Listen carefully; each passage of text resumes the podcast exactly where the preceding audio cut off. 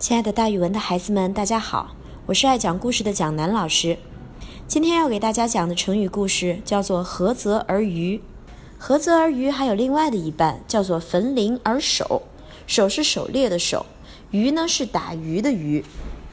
这个成语的意思呀，是有一天有人想吃鱼，说：“那我们去抓鱼吧。”于是呀，一群人浩浩荡荡地跑到了湖边。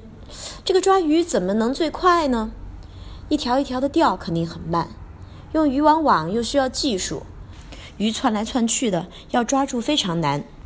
这个时候，有一个很鲁莽的人一拍脑门说：“我知道了，把这个湖的水淘干，都抽到别处去，让这个湖干涸，我们就能够抓到湖底的鱼了，而且全都能抓住。”孩子们都知道，他这个想法，第一次是能抓到不少的鱼。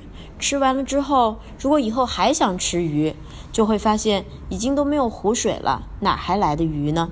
所以这是一种目光非常短浅的做法。同样，还有一个人，他去打猎，大树林里面什么动物都有，但是他的箭法不好，经常射不中。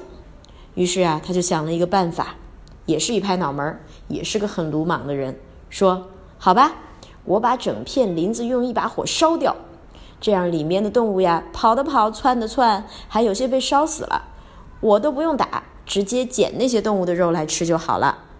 同学们是不是觉得这个人和前面那个把湖里面的水全部舀干，然后捡鱼的人是一个套路呀？如果都像他们这样的话，以后咱们就再也没有猎可以打，再也没有鱼可以捞了。所以人们用“涸泽而渔”和“焚林而守”。这两个成语来说明，有些人目光短浅，只看眼前的利益，只图眼前的方便，却会留下后面很大的后患。蒋老师给大家举一个例子吧，比如说把一些下水道里面的脏水都排到河里边去，暂时看起来家里是干净了，但这是一种涸泽而渔的行为。慢慢的，咱们的母亲河就会越来越脏，咱们以后就都没有好的环境了。好了，今天我们的成语故事就讲到这儿哦，咱们明天见。